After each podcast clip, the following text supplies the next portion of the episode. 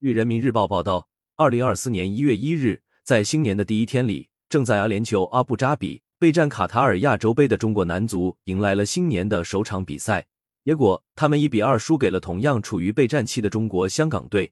本场比赛是国足备战亚洲杯前的第二场热身赛。此前，他们曾零比二输给了阿曼队。本场比赛前，国足全员到齐，主帅扬科维奇也非常希望通过这场比赛为球队打打气。比赛开局阶段，国足进入状态比较快。第九分钟，吴磊接队友左路传中，禁区前射门守门员挡下后，谭龙在门线上补射破门。中国队以一比零领先，但随着吴曦右大腿拉伤被换下场，国足开始踢得被动起来。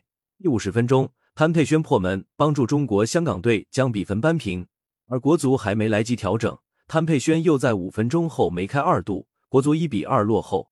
此后，国足急于扳平比分，但球员明显有些急躁，连续三名球员被红牌罚下，其中也包括刚刚从土耳其赶回归队的吴少聪。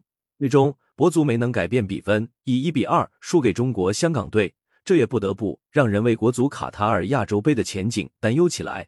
感谢收听羊城晚报广东头条。